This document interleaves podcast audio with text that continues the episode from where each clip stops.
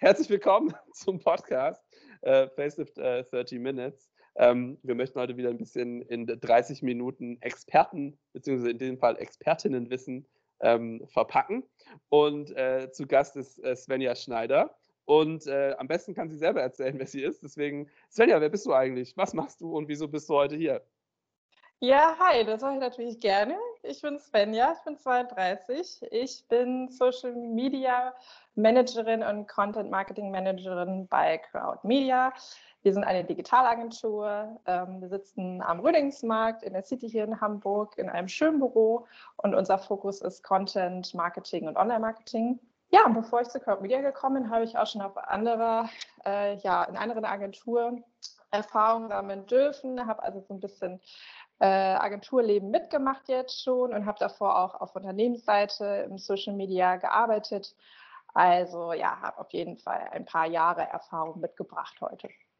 Super cool. Das freut mich sehr, dass äh, du dir heute Zeit nimmst für diesen Podcast, wo ihr sonst so viel auf Fachmessen unterwegs seid und wie du mir gerade eben auch schon erzählt hast, äh, gerade auch bei euch in der Agentur total viel los ist. Bin sehr froh, dass eine Expertin hier da ist, die mir ein bisschen auf die Sprünge helfen kann, wie man eigentlich äh, guten, gut klingenden Content produziert das ist unser Thema heute. Ähm, es geht also weniger um, was ist denn mein Thema, sondern eher um die Sprache, die Bilder, die ich wähle, wie schaffe ich es, einen einheitlichen Auftritt zu haben, ohne dass überall vielleicht mein Logo drauf sein muss, etc. Und ähm, deswegen auch direkt meine erste Frage an dich, Svenja. Was bedeutet es für dich denn eigentlich, eine Bild-, Ton- oder Textsprache zu haben? Was kann ich mir darunter vorstellen? Also ich finde, du hast gerade schon was ganz, ganz Wichtiges gesagt, nämlich, ähm, dass es nicht nur heißt, überall sein Logo draufzusetzen. Das ist für mich schon mal so ein Key Learning, was man sich direkt auch ähm, notieren kann, wenn man sagt, man hat eine eigene Bild- und Ton- und Textsprache, äh, ein Corporate Design, dann geht es nicht nur darum, auf jeden Content in irgendeiner Form sein Logo zu packen, sondern es ist auch noch ganz viel mehr. Ähm, das gehört ja zur Corporate Identity. Und wichtig ist ähm, einfach den ähm, Nutzern zu zeigen, seiner Zielgruppe zu zeigen, wer man ist als Unternehmen, was für Werte man vertritt. Ähm, ja, wenn man sich als Marke positionieren will, auch zu sagen, was ist unser USP. Ähm, und dadurch, dass man halt nicht nur den Leuten sagt, hier ist unser Produkt, kauft es mal, sondern denen auch zeigt, dass man ja damit auch ein Stück weit die Werte des Unternehmens mitkauft, schafft man natürlich auch Kundenloyalität und auch Abgrenzung. Ne? Also durch eine gewisse Bild-, Ton- und Textsprache, die sich halt durchzieht wie so ein roter Faden, grenzt man sich zu anderen ab, hat einen Branding-Effekt, Wiedererkennungseffekt und kann halt einfach ähm, ja, Kunden, Nutzer, die Zielgruppe an sich binden. Ja. Was sind da so die typischen Elemente, auf die du achtest, wenn du jetzt für, für Kunden arbeitest oder auch selber Sachen produzierst? Ja, die typischen Elemente, ähm, genau, also Logo ist das eine, hatte ich gerade schon gesagt, aber ähm, da gehen ja auch noch ganz viele andere Dinge mit rein. Einmal sowas wie zum Beispiel die, der Kommunikationsstil, die Tonalität. Wie spreche ich mit meiner Zielgruppe? Sieht sich sie, duzt sich sie, bin ich locker, bin ich professionell und ein bisschen gediegener. Ne? Also da gibt es ja wirklich eine große Bandbreite und da muss man sich einfach fragen, was passt zu uns, was ist für uns authentisch ähm, und genau, was passt einfach zu unserer Corporate Identity. Bei der Bildsprache kommen natürlich auch noch so Dinge wie Farben mit rein, ähm, also die ganze Ästhetik der Marke, die damit vermittelt wird. Ja, ja, ja. Ich hatte ähm, einen, einen Freund von mir, der ist ähm, Designer und Illustrator und wenn er mit Kunden zusammenarbeitet, hat er immer das Problem, dass es gerade bei Bildern auch sehr schwierig ist, zusammen mit Kunden oder auch für Unternehmen selber die richtigen Bilder zu finden, die mhm. so die mhm. Emotionen wiedergeben, die ich als Unternehmen vertrete. Hast du da so ein Best-Practice-Beispiel irgendwie, wie ich, wie ich da rangehen kann? Also wenn ich jetzt selber noch nicht so ein Gefühl dafür habe, ich weiß so, wofür mein Unternehmen steht. Ich weiß, wir sind vielleicht eher ein Du-Unternehmen mhm. und wir sind vielleicht so mittelprofessionell, aber was sind so, was sind so Sachen, die ich mir angucken könnte, um da darin besser zu werden? Weißt du ein bisschen auch, was mhm. ich raus will? Also was so ein, so ein praktisches, dass man das so ein bisschen fassen kann. Mhm.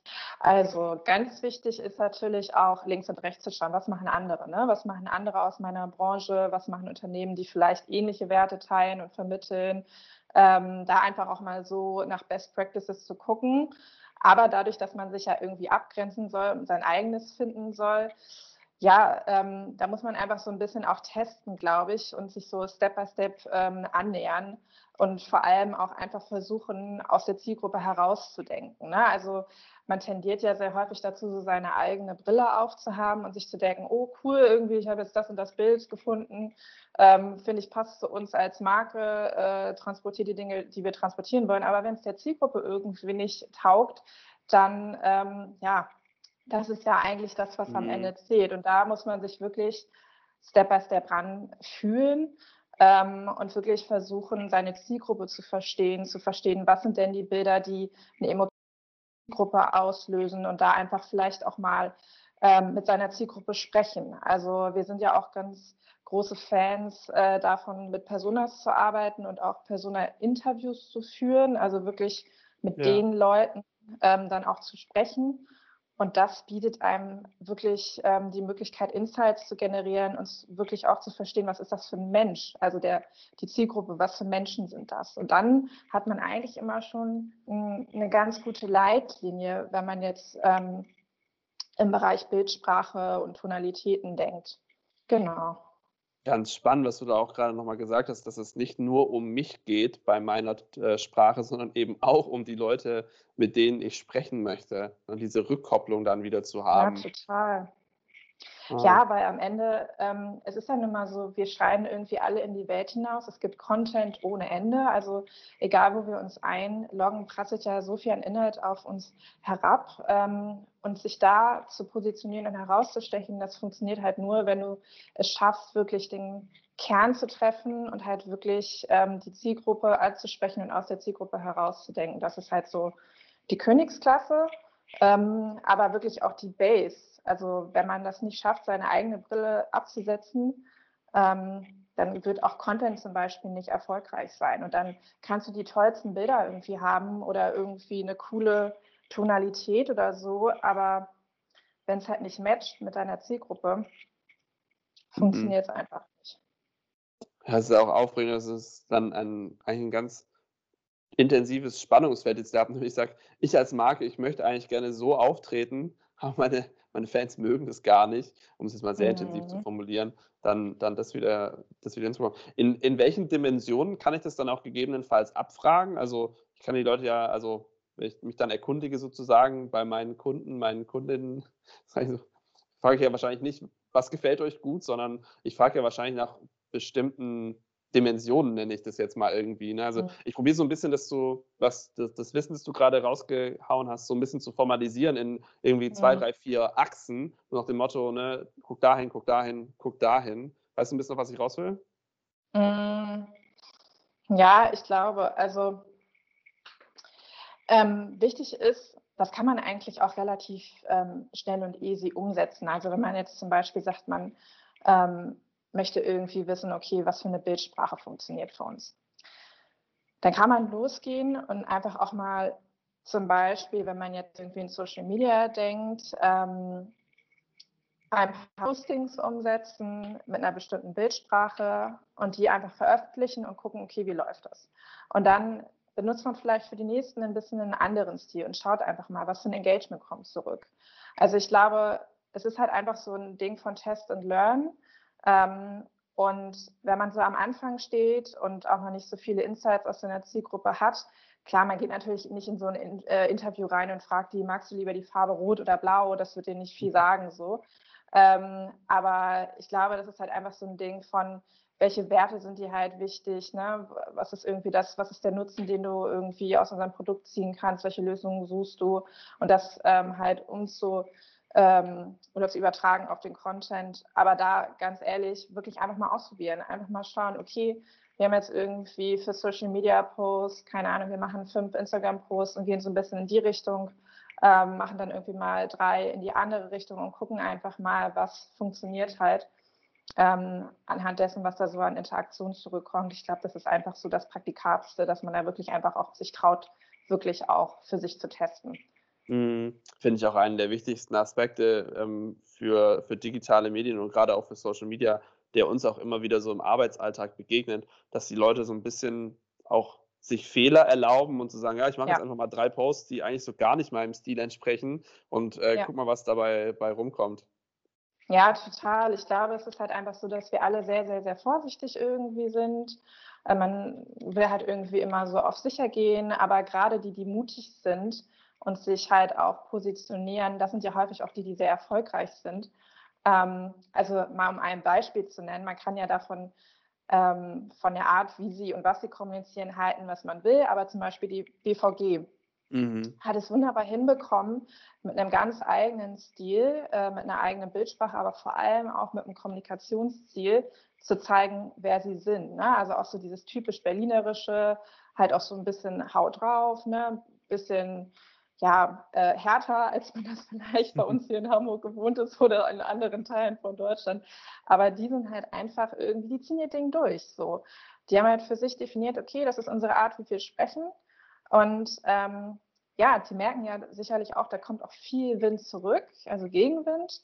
Ähm, Leute, die das total blöd irgendwie finden, aber genauso haben sie halt auch ein, ein super positives Feedback, weil Leute, sa- Leute sagen, ja, wir finden das cool, dass sie halt einfach irgendwie Charakter zeigt. Und das ist einfach so dieses Ding, dass man versucht, Charakter auch zu zeigen und da auch zu, zu stehen. Ne? Also wenn man sagt, wir als Marke, wir definieren, definieren uns so und so, das sind die Werte, äh, für die wir einstehen. Das ist unsere Meinung und wenn man das dann rausposaunt und dahinter steht, das ist doch eigentlich auch eine coole Sache. Aber da muss man sich natürlich wirklich trauen und das ist für viele äh, eine große Herausforderung.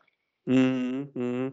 Ich hatte das auch schon mal ganz spannend gelesen, gerade zur BVG. Ich bin auch großer Fan, ähm, dass äh, trotz dieser Art der Kommunikation das Markenimage der BVG äh, ständig besser wird, obwohl Ja, sie sich über ihre eigenen. Busfahrer lustig macht oder irgendwie die, die Ja, Busse sie wegkommen. überschreiten halt einfach Grenzen, also ähm, für viele Grenzen, die gar nicht irgendwie möglich sind. Also es, für andere Unternehmen wäre das überhaupt gar nicht denkbar, sich über die eigenen Mitarbeiter irgendwie auch so ein bisschen lustig zu machen und so. Und ich glaube, Humor, ähm, das ist ja auch nochmal so ein ganz, ganz großes Thema für sich. Ne? Also Branding-Effekt über Humor ähm, herzustellen. Das ist ja auch ein ganz, ganz sensibles Feld. Ne? Also worüber ich irgendwie lache, darüber lachst du vielleicht nicht und der nächste lacht über was anderes. Aber ähm, unterscheiden sich ja einfach die Geister. Aber Humor ist so ein Ding, darüber kannst du echt Leute für dich als Unternehmen, für dich als Marke gewinnen, weil das einfach ein Sympathiefaktor darstellt. Größer geht es ja gar nicht. Wenn du das witzig findest, was ein Unternehmen macht oder wenn dich das in irgendeiner Form anders emotional triggert, dann ähm, ist das ja ein riesen Mehrwert, den du als Unternehmen gewinnst. Total. Ich ähm, beobachte das auch so ein bisschen, dass immer mehr Marken fast als Personen auftreten auf Mhm. Social Media, das mit, mit Attitüde, mit ähm, einem gewissen irgendwie Wortschatz, der dann immer wieder auftaucht. Ähm, glaubst du, das ist auch so eine Art und Weise, wie man gut darüber denken kann, dass ich mir vorstelle, wenn ich jetzt als Marke eine Person wäre, was, was, keine Ahnung, Mhm. was sind meine Hobbys, wie trete ich auf, wie würde ich darauf reagieren, wenn mir jemand negatives Feedback schreibt, wie würde ich reagieren, wenn mich jemand lobt? Ja, finde ich, ähm, finde ich guten Ansatz. Ähm, man muss es ja auch nicht immer alles so verkomplizieren. Also man kann ja tatsächlich sich wirklich mal vorstellen, man ist halt ähm, als Marke eine Person, finde ich, finde ich spannend.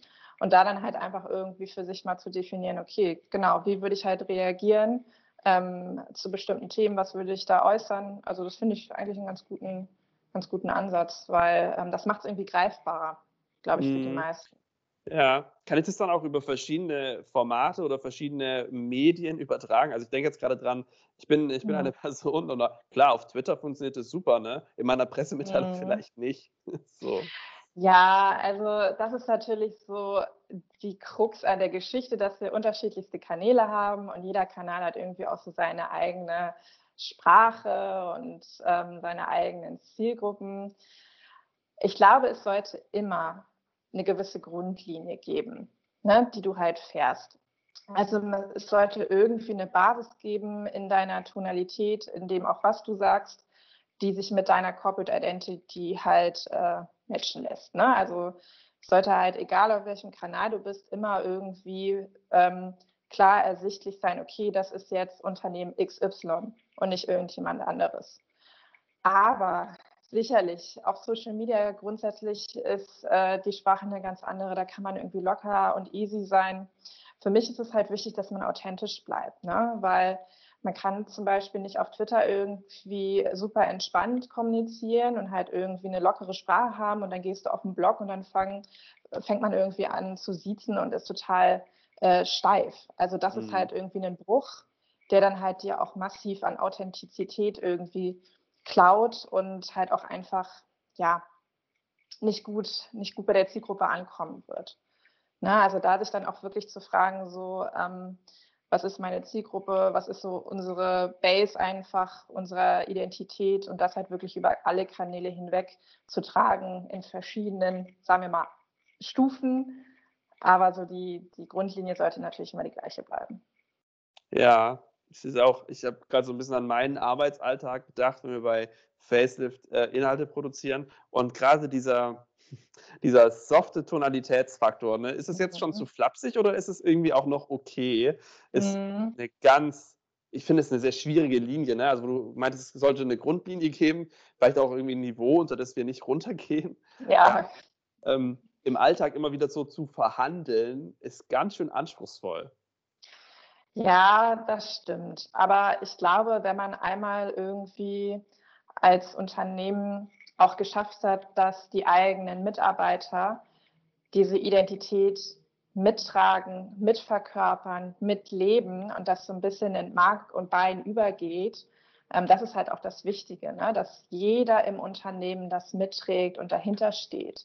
Wir zum Beispiel bei Crowd Media, wenn wir jetzt irgendwie ähm, ja, auf einmal anfangen würden, total steif zu sein, ähm, das wäre auch total strange. Sind wir nicht. Also wir duzen, wir sind nahbar. Ne? Also wenn du bei uns zum Beispiel die Newsletter durchliest, wird das eh die Art von Kommunikation sein wie bei uns auf dem Blog oder auch in Social. Also wir haben halt irgendwie unsere eigene Art gefunden und alle hier im Team tragen die dieser Art und wir haben die alle also verinnerlicht und verkörpern die alle auch nach außen. Und das ist, glaube ich, halt ganz, ganz wichtig, dass jeder das halt ähm, mitträgt, der in dem Unternehmen dann auch wirklich ähm, ja, eingestellt ist. Das ist ja auch ein super interessanter Aspekt, zu sagen, eigentlich ist ja das, wie wir Inhalte produzieren, auch sehr repräsentativ dafür, wie wir eine Kultur haben bei uns im Unternehmen und dann dadurch eben auch sicherstellen zu können, dass alle auf ihre persönliche und dennoch einheitliche Art und Weise auch ähm, uns repräsentieren. Also mhm. wenn ich darüber nachdenke, ja, es gibt halt verschiedenste Leute im Unternehmen, die Inhalte produzieren. Da gibt es die HR-Abteilung, die im Zweifelsfall die Stellenanzeigen ähm, formuliert. Da gibt es ähm, die Social Media Manager, die alle Social-Kanäle betreuen. Da gibt es irgendwie Corporate Communications, die sich eher um die Pressemitteilung ähm, und äh, andere Arten von äh, Kontakten kümmern. Und sicherzustellen, mhm. dass quasi die Sachen zusammenpassen ohne dass ich jetzt immer eine Person habe, die das kontrolliert und sagt, hm, nee, hier hast du ein paar zu flapsige Wörter benutzt, hm, ha, hier warst du ein bisschen zu förmlich. Kriege ich ja total gut hin, indem ich diese Kultur schaffe und den Leuten ja. das äh, wieder äh, ins Gedächtnis rufe dadurch. Ja, total. Also das ist ein ganz, ganz wichtiger Punkt, Unternehmenskultur. Ne? Das ist ganz, ganz wichtig. Man kann natürlich über bestimmte Guidelines seinen Mitarbeitern auch gutes, Hand, äh, gutes Werkzeug in die Hand legen. Ne? Also wenn man jetzt sagt, man hat zum Beispiel Social Media Guidelines, wo ganz kleine Tonalität festgelegt ist. Ne? Oder grundsätzlich einfach in, in seiner Kommunikationsstrategie, egal in welchem Marketingkanal man ist, man legt einfach fest, okay, und das ist jetzt mal so ganz basic, wir duzen. So. Das mhm. ist etwas, was man definitiv äh, zur Verfügung stellen sollte, wo man sich einmal hinsetzen sollte, das definieren sollte, was man Mitarbeitern aushändigen sollte, auch neuen Mitarbeitern, die ins Team kommen, ne, dass die halt auch direkt irgendwie so diesen Rahmen auch haben. Und das schafft ja auch Sicherheit. Ne? Also wenn man jetzt irgendwie mal überlegt, okay, man ist im Content-Team und man schreibt irgendwie Texte, man ist nicht so sicher, okay, darf ich das jetzt sagen, darf ich das nicht sagen, dann hat man, wenn man so eine, so eine Guideline hat, auf jeden Fall schon mal so, ein, so einen Rahmen irgendwie gesetzt und der einzelne Mitarbeiter ist einfach ein bisschen sicherer auch. Das mhm. kommt noch dazu. Also ich glaube, man kann es seinen Mitarbeitern durch solche Guidelines auf jeden Fall um einiges auch nochmal erleichtern. Ja, vor allem vermutlich auch neuen Mitarbeiterinnen und Mitarbeitern, die eben noch nicht so in der Kultur genau. angekommen sind. Ja, ich meine, klar, wenn du irgendwie zehn Jahre in einem Unternehmen sitzt, dann weißt du, wie der Hase läuft. Ne, wenn du irgendwie x Texte geschrieben hast äh, oder wenn du irgendwie äh, x Designs erstellt hast, dann, ja, dann weißt du, wie, wie du kommunizierst in dem Unternehmen und dann ist dir das ja tatsächlich auch in Mark und Bein übergegangen. Aber wenn du neu dazu stößt, dann brauchst du ja erstmal auch eine gewisse Zeit, um reinzukommen. Ich glaube, das ist auch der Konflikt, an dem ich äh, mich die ganze Zeit so schwer getan habe, das zu fassen. Ich kann quasi diese einheitliche Sprache, die ich haben möchte, ich kann die ja nicht in ein Manifest gießen, weil mhm. ich, ich kann ja nicht jeden Text, den ich jemals schreiben werde, schon vorschreiben, sondern ich kann ja nur den Leuten irgendwie so ein, ich probieren, denen etwas mitzugeben. Ja, du siehst ja. so eine, das finde ich sehr hart, also eine echt klare, ein klarer Unterschied bei ganz anderen Sachen. Aber jetzt so, darf ich jetzt ironisch sein oder sind wir null ironisch? So, ja, und mhm. wo ist jetzt wirklich die Grenze? Äh, das ist dann ist schon schwieriger. Und dann irgendwann, wenn es spontan auch noch sein soll, ja, und wenn es schnell sein mhm. muss auf verschiedenen Kanälen, da kann ich doch dann nicht die Leute sagen, ähm, jetzt holst du bitte nochmal ein Handbuch auf Seite 38, ja, Absatz B, ja. da steht genau drin, was du in so einem Fall antworten kannst. Das funktioniert so ja nicht. Ja, nee, natürlich nicht. Also gerade wenn es schnell gehen muss, dann muss man natürlich irgendwie eine Entscheidung treffen. Ähm, und gerade wenn man jetzt zum Beispiel irgendwie im Community Management, im Social-Bereich denkt, ne? Ähm, man hat irgendwie, äh, ja, keine Ahnung, ähm, so einen drohenden Shitstorm vor der Tür oder so, man muss jetzt ad hoc reagieren, dann hat man aber auch da meistens ja schon irgendwie vorgearbeitet und hat irgendwie ähm, in irgendeiner Form sich überlegt, was machen wir in der Krise? Was ist dann irgendwie unser Plan? Das sollte man auf jeden Fall immer haben. Wer muss mit wem sprechen? Wer fällt die Entscheidung, um dann halt in dem äh, in der akuten Situation auch ganz schnell reagieren zu können. Aber ja, natürlich ist es auch so, dass auch mal ganz sicher irgendwie in irgendeiner Form auch mal Fehler passieren. Das ist ja auch ganz normal, wir sind alle Menschen. Ne? Es geht ja auch gar nicht darum, dass man immer alles irgendwie perfekt macht. Ähm, wenn man sich unsicher ist, sollte man, oder grundsätzlich sollte man sich ja sowieso auch immer eine zweite Meinung einholen. Also wenn man jetzt Texte schreibt, sollte immer noch mal jemand drüber lesen. Wenn man irgendwie im Community Management ist, ist man hoffentlich nicht alleine in dem Team, hat immer noch mal jemand, mit dem man darüber sprechen kann. Ähm, ja, und da ist dann klar, an bestimmten Stellen, wenn das so brisant ist, dann muss man halt sehr schnell reagieren und dann halt einfach eine Entscheidung treffen. Und wenn das dann halt vielleicht irgendwie nicht so gut ankam in der Zielgruppe, dann ähm, hilft es wirklich, ja, das zu analysieren und danach darüber zu sprechen und zu schauen, okay, was hätten wir besser machen können und daraus ja. zu lernen. Ne? Das ist auch ein sehr aber, guter Tipp. Oh, Entschuldigung. aber es ist halt wirklich ja auch nicht der Anspruch immer an jeden Mitarbeiter, du musst immer alles perfekt machen. Ne? Das ist, ist ja logisch, das kennen wir ja alle gar nicht. Ja, jetzt das sind sogar schon zwei sehr sinnvolle Tipps. Also das eine, was ich jetzt gerade auf jeden Fall mitnehme, ist dieser Punkt so äh, Designated Feedbacker, Designated Survivor mäßig. Mhm. Also wer ist derjenige, der im Zweifelsfall zu meinem Text nochmal Feedback geben sollte oder könnte, sei es ein bestimmtes Teammitglied, also dass zumindest die Verantwortlichkeit geklärt ist, ähm, mhm. Äh, wer vielleicht auch jemand mit Erfahrung ist, äh, der dann nochmal über einen Text drüber lesen kann, ob er jetzt kurz oder lang, schnell oder langsam ähm, entsteht. Und äh, der zweite Punkt, den wir gerade eben auch schon mal hatten, dieses Fehlerverzeihen. Also es mhm. Leuten auch ermöglichen, sich selber da rein zu fühlen, indem sie erstmal ein bisschen zu weit gehen, ja, indem sie vielleicht dann doch mal zu förmlich gewesen sind oder zu lange oder je nachdem, was halt der Fall ist. Ja, genau. Also ich glaube, ähm, Worst Case, was passieren kann, ist, dass sich jemand vielleicht auf den Schlips getreten fühlt oder ne, irgendwie. Man muss ja auch nicht immer in den großen Shitstorm-Szenarien denken, aber Fehler machen sollte immer in Ordnung sein. Mm, ja, das stimmt, das stimmt. Was sind da, also wir haben jetzt schon so ein bisschen über verschiedene ähm, Kanäle gesprochen, den Unterschied von, von Social und Website. Gibt es mhm. also außerhalb von dieser Geschwindigkeit, also wie schnell ich manchmal antworten muss, ähm, noch eine andere Dimension, die jetzt vielleicht eine, eine Website von Social im Textlichen unterscheidet, die wichtig ist? Ja, also gut, Webseitentexte, ich glaube, das brauche ich auch keinen erklären. Äh, die sollten natürlich auch immer SEO-optimiert sein. Da ist natürlich dann auch nochmal eine andere Art irgendwie von Text, die man da draufsetzt, als wenn man jetzt in Social kommuniziert. Ähm, die Website das ist aber genauso eine digitale Visitenkarte wie Social auch.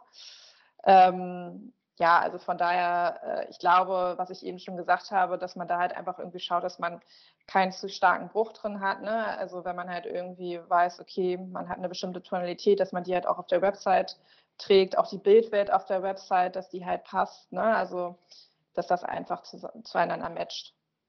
Ich überlege gerade, ob also ich bin jetzt, nee, so jung bin ich jetzt nicht, ich weiß schon noch, was ein Buch ist, aber ob man diese Probleme auch früher hatte, als man quasi nur Print veröffentlicht hat und noch so gar nicht digital, wo alles äh, auf jeden Fall nochmal durch Freigabeschleifen gelaufen ist. Weil, also wir als Face produzieren quasi keinen Print-Content, ist alles digital, mhm. ne, seien es White Paper oder Blogs oder was auch immer. Ähm, wie, wie ist es für dich? Also, wenn du an Print und einheitliche Sprache denkst, gibt es da, gibt's da noch einen Unterschied, gegebenenfalls nochmal zur Website und zu Social? Also ich bin ja auch kein Print-Experte, aber ich glaube schon, ähm, da möchte ich auch gar nicht für Print-Experten sprechen, aber ich denke schon, dass es auf jeden Fall auch nochmal im Print äh, nochmal ein anderer, ja, ein anderer Ansatz ist. Aber wie gesagt, so diesen Kern immer mitzutragen, egal auf welchem Kanal du bist, das ist, glaube ich, einfach das Wichtigste. Ähm, und dann halt wirklich aus der Zielgruppe heraus zu denken. Ja. Wir hatten eben schon das positive Beispiel von der BVG dazu. Hast du noch mhm. andere Sachen, die ich mir jetzt anschauen kann, wenn ich äh, sehen möchte, wie es gut funktioniert? Also, was ich immer ganz cool finde, ähm, gerade so im Bereich Bildsprache, was mir ja auch schon, das ist jetzt kein super, super aktuelles, was jetzt irgendwie dieses Jahr neu äh, aufgeploppt ist oder so, aber ich finde zum Beispiel die Haspa. Die macht, ähm, wenn man mal auf den Instagram-Channel äh, schaut, die macht das wunderbar, weil die durch ja, wiederkehrende Elemente, die haben halt überall immer so in jedem Bild ein rotes Element drin. Und damit haben die halt so einen Wiedererkennungswert. Ne? Also die hast du mit ihrem, ähm, mit ihrem Rotton, den findest du halt in jedem Bild zum Beispiel auf Instagram. Und dann siehst du, okay, ähm, wenn du dir den Feed anschaust, da ist einfach wirklich so ein Branding mit drin, ohne dass es irgendwie ein Logo ist.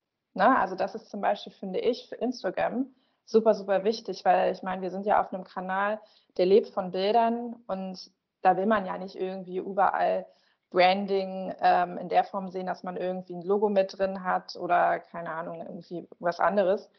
Ähm, die haben das ganz, ganz schön hinbekommen. Einfach dadurch, dass sie halt immer mal wieder in jedem Bild so ein rotes Element mit drin haben. Und das halt dann auch wahrscheinlich entsprechend äh, einfärben. Also sie werden sicherlich nicht jedes Bild immer überall, also da wird nicht immer ähm, so geshootet oder so, dass äh, was Rotes zu sehen ist, aber sie färben es wahrscheinlich ein. Und das finde ich äh, zum Beispiel ein ganz, ganz cooles Ding. Ähm, was ich auch schön finde, ist, ich weiß nicht, ob du es kennst, äh, Headspace. Mhm. Ähm, die haben zum Beispiel ähm, oder die zeigen, dass es auch nicht immer ähm, sagen wir mal, richtige Bilder braucht, sondern man auch mit Illustrationen wunderbar arbeiten kann und auch einen Wiedererkennungswert schaffen kann. Ja. Also, und die ziehen das auch durch. Also, ob du jetzt irgendwie auf Social guckst, ob du auf die Website guckst, also, die haben ja auch einen Blog. Ähm, du wirst immer sehen, okay, diese bestimmte Art von Illustration, das ist Headspace. Ja, ja, ja. Ähm, übrigens für die Zuhörer, die nicht aus Hamburg kommen, die Haspa ist die Hamburger Sparkasse, falls es jemand nachschauen möchte. Haspa googelt, findet man es wahrscheinlich auch. Ja, was mir da auch gerade noch mal einfällt, es gibt auch ähm, ab und an Marken, die ganz bewusst mit so Kapitalisierungen arbeiten, also mit so quasi Schriftform-Sachen, die dann einen sehr starken Wiedererkennungswert haben. Es fällt mir natürlich kein Beispiel ein dazu, aber ich weiß, dass ich es schon gesehen habe. Ähm, also unabhängig von den Worten, die die Leute dann wählen. Ja, spannende Beispiele, sehr, sehr schön. Ähm, jetzt, äh, wir sind in unserer halben Stunde natürlich fast schon wieder am Ende. Ähm, mhm. Schon so viel äh, kondensiertes Wissen hier drin, kompensiertes Wissen äh, hier drin. Hast du noch ähm, Produktivitätstipps? Wir haben jetzt ja schon viel über die Kultur mhm. gesprochen und den Zusammenhalt. Aber wenn ich mir jetzt denke, ich habe fünf Social-Kanäle, ne? ich habe gegebenenfalls auch mhm. mehrere Profile auf einem Social-Kanal, vielleicht müssen die unterschiedlich sein, dann habe ich noch meine Webseite, meinen Blog, jedenfalls produziere ja. ich auch noch Videos. Um Gottes Willen, ich muss so viel Content produzieren und jetzt soll ich auch noch an eine einheitliche Sprache denken. Wie soll ich es schaffen, Svenja?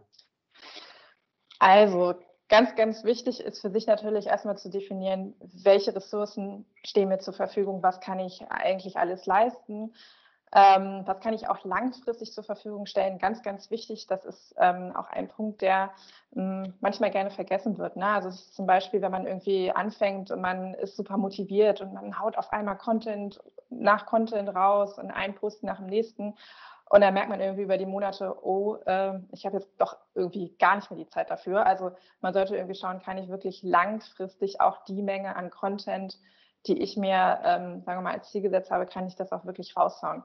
ähm, da einfach ehrlich zu sich selbst zu sein, was kann man leisten? Ähm, brauche ich vielleicht auch äh, Support von außen, also durch Freelancer, durch Agenturen wie uns zum Beispiel, die einem in der Content-Erstellung auch supporten können, wenn man es in-house selber nicht gewuppt bekommt, ähm, weil man irgendwie merkt, okay, wir haben jetzt so viele verschiedene Kanäle und es läuft doch alles super gut, aber wir haben in-house halt nicht die Ressourcen, dann holen wir uns nochmal Experten mit dazu. Also das ist so eine Sache, erstmal zu gucken, ehrlich zu sich selbst zu sein, was ist machbar. Ähm, und dann gibt es natürlich, ähm, was die Content Creation angeht, auch verschiedene ja, Tricks, nicht, aber Methoden, ähm, die man einfach für sich auch finden kann, anwenden kann. Ähm, es gibt Content-Marketing-Modelle, die einem helfen können, wenn man so in diesem Prozess ist, Content zu kreieren. Also zum Beispiel das äh, Fischmodell, ähm, Content Radar. Also wenn man das mal googelt, da gibt es so einiges an Modellen, die einem helfen, so im ersten Prozess der, der Findung und auch der Erstellung genau zu gucken, okay, ähm, was machen wir jetzt, wie machen wir es jetzt, was für Themen können wir spielen. Genau. Ähm, sonst noch so für praktische Dinge in der Content-Kreation. Ich glaube, es ist wichtig, dass man halt versteht, Kreativität ist ja ein Prozess. Man braucht wahrscheinlich immer ein bisschen Zeit dafür. Also schnell, schnell, schnell zu machen, das ist, kann gut funktionieren. Ähm, aber Content-Kreation braucht einfach auch eine gewisse Zeit. Die Zeit sollte man sich nehmen, das sollte man einplanen. Und ein Kopf ist meistens nicht so kreativ wie mehrere Köpfe. Mhm. Also gerne in den Austausch gehen, mit mehreren Leuten wirklich versuchen, ins Brainstorming zu gehen, Ideen zusammen zu sammeln, Themen zu generieren. Also da wirklich einfach auch in den Austausch zu gehen. Mega. Äh, vielen, vielen Dank. Das ist sehr interessant. Und wenn äh, die Leute das natürlich jetzt nicht geschafft haben, äh, das alles schon in die Tat umzusetzen, dann können sie sich bestimmt auch gerne an euch wenden. Auf jeden Fall. Sehr schön. Ähm, ich danke dir ganz herzlich ähm, für deine Zeit und vor allem auch für deine Expertise, ähm, die du äh, vermittelt hast. Und äh, dann äh, freue ich mich, euch äh, oder Crowd Media, eine von den vielen Svenjas, ähm, demnächst wieder auf einem Event zu sehen ähm, oder ansonsten auch weiter zusammenzuarbeiten. Das war sehr schön. Vielen Dank. Ja, vielen Dank dir. Es hat viel Spaß gemacht. Super. Tschüss. Tschüssi.